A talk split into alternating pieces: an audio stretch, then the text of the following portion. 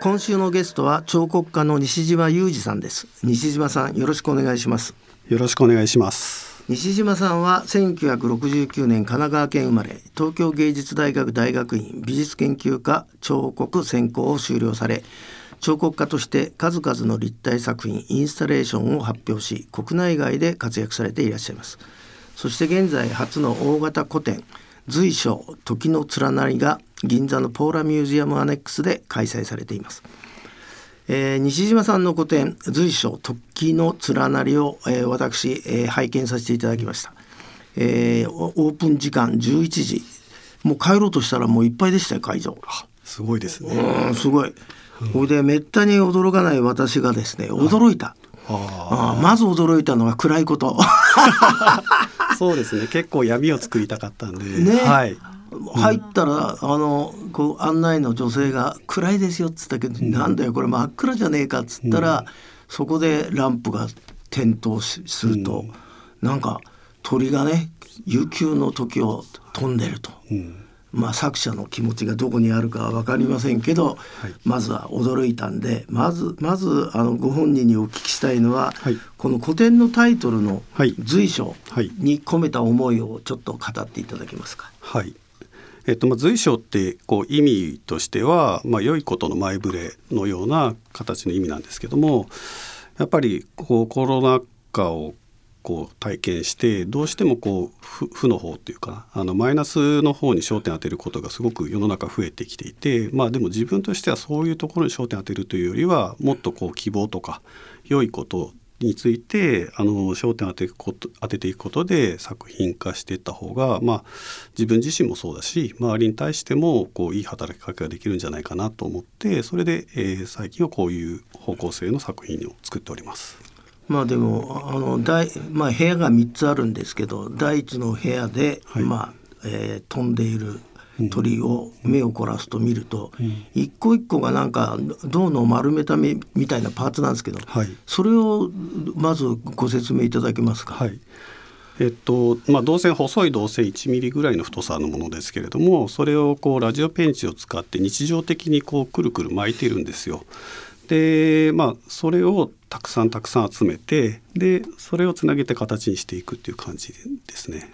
あの例えば、一つのあの鳥、まあああの鳥でどのくらいの数が使われててそれでまた逆に時間、はいそのどのぐらいの時間かけてあなたがパーツ、すねどんなもんなんですかね？一つ作るのに。えっとまあ、正直言うと一つの作品にどれぐらい使ってるかって数えてないんですよ。あのもう本当に感覚的に使っているのでなんでたくさんとしか言えないんですがあの、まあ、カラス1体でも、まあ、多分何百と使ってるとは思うんですよね。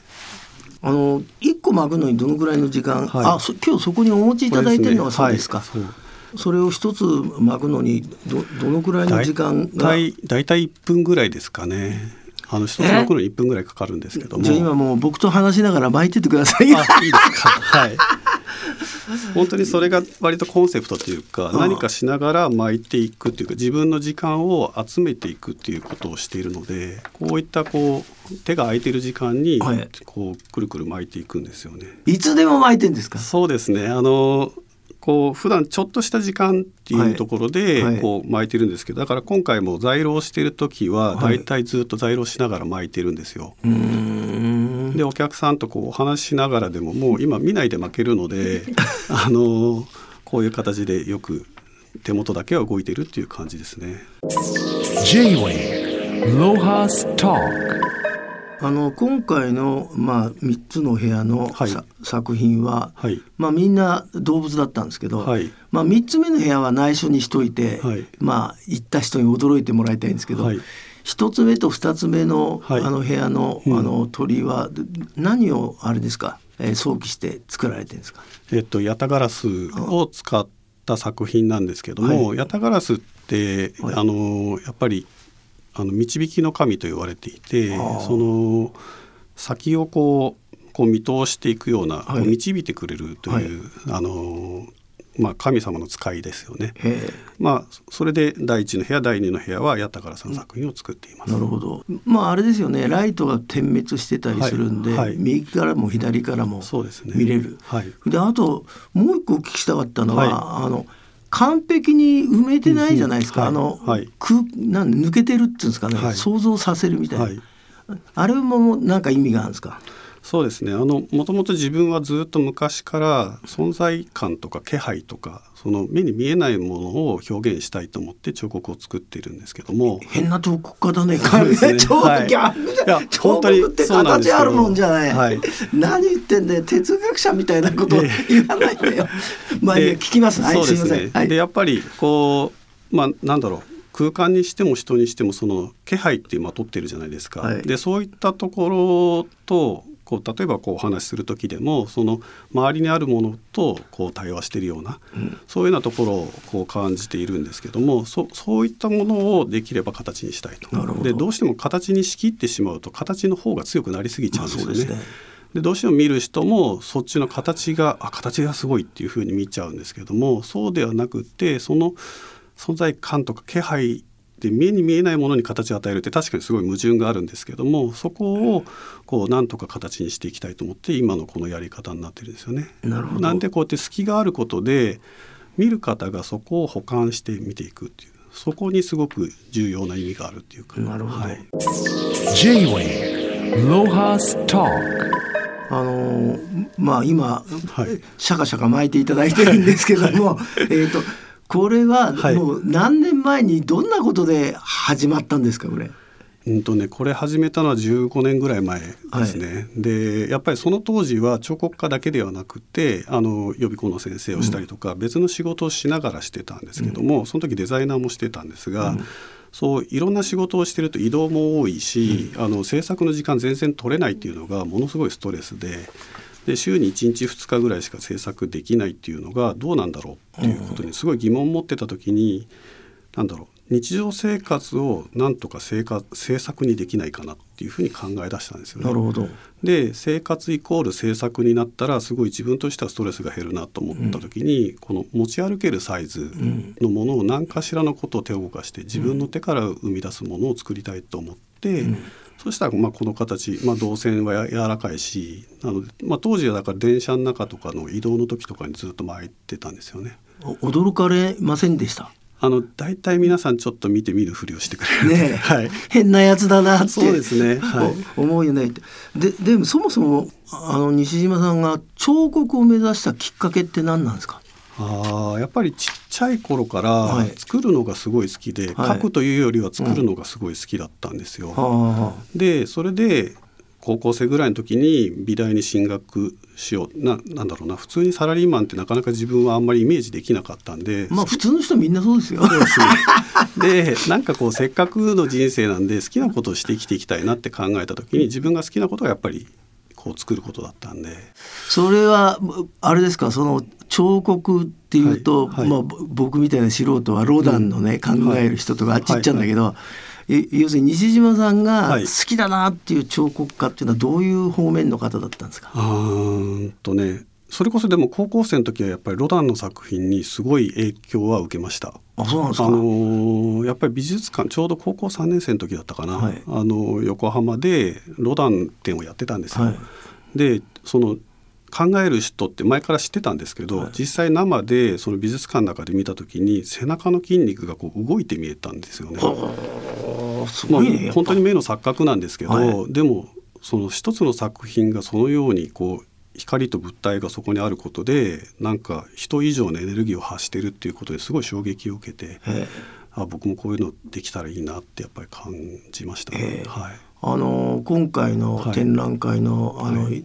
最初の部屋、うん。で僕鳥がうわーっと飛んでる音聞こえましたよ、だからあなたロダンに 近づいて。ああそれは本当にありがたいです。J-Wave Lohas Talk えーそんな西島さんですけども、えー群馬県中之条町で開催されている国際現代芸術祭中之条ビエンナーレに2011年より参加されています。えー、とまずこれ参加のきっかけは何だったんでしょうか？えっとですねまあそれまでは例えば銀座のギャラリーだったりとかで年に1回個展をするとかっていうのをこう続けていたんですけどもやっぱりこう銀座のギャラリーとかってちょっと敷居が当時まだ高くてこうなかなかこう見に来られる方ってすごいなんだろう美術通の人だったりとかあとは知り合いとかでそういう人たちだけがこう行き交う場所になっていてなんかすごい違和感を感じたんですよね。そうだねでなんかその時にもっとまあ、一般の人っていう言い方がちょっと正しいのかわからないですけどこうもっといろんな方に見ていただきたいなっていうふうに思った時にちょうどその銀座のギャラリーにチラシが入ってたんですよ。その中野城ビエンナーレが僕が参加したのが第3回なんですけどその時から公募制になったんですよね。でそれで公募されていたんであこれちょっと面白そうだなと、え地方の芸術祭に出てみたらこうもっといろんな方に見てもらえるんじゃないかと思って応募したら、まあ、あの参加させてもらえることになったんでそれで参加したんですね。これ現在あれですか？あの、何回目なんでしょう？今年も9月に開催っていうんで、うんとね、今度が9回目になります。ビエンナーレって2年に1回ですよね。はいそうですってことは20年近くやってる。そうですね。もう20年。いやでも申し訳ないね。あの現代美術祭って新潟のつまりばっか、あはい。ねつまりは発信力あるから、そうですね。えーここのうもったいないなこの中条の城町は海外からもアーティスト参加されるんですか、はい。されてます。あの中野城ビエンナーレって少し特徴的であの、新潟のつまりとかはあの、まあ、ベネッセが入ってたりとかそういう企業が入ってバックアップしてるんですけど中野城ビエンナーレって本当に町がやってるんですよ。うんで、まあ、町がこうアーティストを集めてやってるので、まあ、予算はすごい少ないんですけどでもその分こう町の人との交流だったりとか滞在して制作するっていうことをすごい推奨してるんですよね。なるほどだからみんな結構長い期間あのレジデンスに泊まって制作するのですごいその場っていうことを意識した作品が多い場所ですね。はい、J-Wave Lohas Talk えー西島さんは現在群馬県の東吾妻町にお住まいということは、はい。ここれ移住しちゃったんですか？しました。そそれはあれですか？どどんなあのきっかけで？そうですね。やっぱりそれちょっとコロナ禍の影響もあるんですけども、ちょっとこうなんだろういろんコロナ禍の時にいろんなこう価値観の違いっていうものがすごいこう表面化されてきて今まで普通にやり取りしていたことがなんかちょっと普通じゃなくなってきた時にちょっとこうそれを埋め合わせるのにすごいエネルギーを使うなって感じたんですよ。でそれってなんだろうそそこもすごい大事なんですけども自分としては自分の感じてることとか思ってることとかそういったエネルギーをダイレクトに全部自分の時間に使った方がいいんじゃないかなって考えてそれでちょっと仕事を思い切って辞めてみようと。で辞めるんであればもう東京にいなくてもいいかなって考えた時にこうそれまでずっと中野城ビエンナーレで何年もあの群馬に通っていたんでで、まあ、知り合いもいるしすごい環境がとても良いところなのでじゃあ思い切って移住しようと思ってで場所を探してたらたまたまその中野城町のすぐ隣なんですけどももう本当に車で5分も走れば中野城なんですけどそこ東吾妻っていうところにいいあの物件があったんでもうじゃあすぐって言って割とすぐもう移住を決めてしまいましたね。なるほど。はい。まあそれはいいんですけど、はい。その今くるくる巻いてるものをね、はいはい。それがそのまんまお金になればあの心配はないんですけど、そうですね。あのなんか学校かなんか開いてるんですか？現地で。あの学校は開いてなくて、はい。まあ本当に制作に集中するために行ったんですが行ってみたら結構建物がまあ面白い家だったんですよ。あなんかここギャラリーにできそうだなって。あああなたのホームページのあの動画はい。があれ、ギャラリーですか？あそうかな。多分そうだと思います。じじゃああれあれは、あ一般の人に開放されてるんですか？そうですね。でそしたら結構あの思ったより評判がよくてあのいろんな方がそのビエンナーレ以外でビエンナーレ作家の作品を見れるなんてとても嬉しいっていうふうに言っていただいてで、まあ、ちっちゃい作品とかも置いておくとあ作品も買えるんですねということでへえ。え。じゃあ買えるんだったら欲しいよと言ってくれる方も中にはちょこちょこっといらっしゃるようになって。そのビエンナーレファンの人ってすごいパワーを持っていて、ん。いろんな作家の作品とかをどんどん見に行くっていうことをしてくれる人たちでだから結構遠方からも来てくれるようになったんですよね。Lohas Talk. まあ、あとあの西島さんは、はい。あの芸大目指す人たちの予備校の先生もやってらしたとい,、はい。あいうことですけど、はい。その後輩の指導みたいなことも、うん。この今お住まいの東吾妻町ではやられてんですか、そっちではやっていないです。はい。はい。いどっかではやってるんですか？や今もう教える仕事はもうとりあえずやめて、うん制作でっていうことにしています、ね。ああじゃ,、はいじゃああの一番のメインは、うんえー今年の9月に開催予定の中野城ビエンナーレ、はい。目指して作品作りをしてると。そうですね、あのまあ、ポーラミュージアムアネックスの作品が結構な大作だったんで、はい。そのこの貯めているこれが全部なくなってしまったんで、はい。またねじねじ今巻いてるやってる。でこれを使いながら次は中野ジョビエンナーレ9月9日からなんですけどもそこに向けて今一生懸命作っているところですね。まあ、今回の、まあ、お金の話をす,、うん。るのは、はい。なんかいやあのなんとのかな、えー下品だという人もいますが、うん。やっぱりあの作品が売れないと話にならないんではい。あの銀座でやってらっしゃるのは例えばあの鳥はどうやって売るんですか？あれパ一個ずつで売るんですか？えっとあの流れてるやつは連なりで1個の作品な例えばいくらにつけてんですか今？それちょっと言っていいんですかね。いやいや数百万とかそんな感じが上品なんじゃないですか？まあ百数十万ぐらいな感じです。百数十万、はい。安すぎですよ。ダメですよ そんなの。へえ、い、やでもい今まであれですか、西島さんはニューヨークとか、ドバイとか、そういうとこで展覧会やって作品売ったりしてないんですか？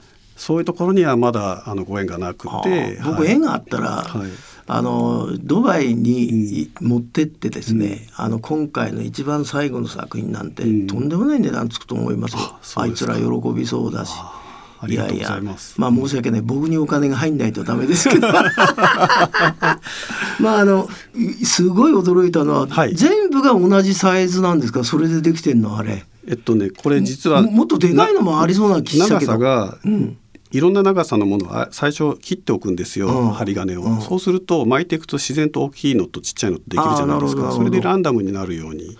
あそれでも、はい。今回のものって、はい。もっとでかいのはないの？だ大体そうぐらいのあもう全大きさを？部全部もうこの太さの針金で。そんなもんで。だいたいこれぐらいの大きさ。だいたい2センチ2センチからまあ3センチぐらいかな、はい。まあ、今回の個展はそのライティングも、はい。あの大事なポイントだと思うんですけど、はいえー、とべ別にああいうライティングしない作品も今まであったんですか？そうですね。あの彫刻ってあの物のイメージあると思うんですけど空間と光と彫刻ってセットですよね。でその光の当て方でやっぱり作品って全然見え方が変わるんですよそうですよね。なんで自分の見せたい感じの中ではやっぱりライティングもしながら作ったりするんでなので一緒にワンセットで考えてる作品ですね。じゃあ今回はあの天井からいろいろ吊るされてましたが、はい。あれもご自分でやったんですか？そうですね。僕あの吊るす時は特に一人じゃないと集中できないんで、はい。あのもう皆さん出てもらって全部一人で吊るすんですよ。ああそうなんですか。へえ、まあぜひ皆さんこの彫刻家西島さんの個展、えー、随所、えー時の連なりは銀座のポーラミュージアムアネックスで6月4日まで、えー開催されています、えーぜひその神秘的なせ世界を体験しあの最後の部屋で驚いてください。まあ本当に今日は西島さん、お忙しい中ありがとうございました、はい、こちらこそありがとうございました。J-Wave Lohas Talk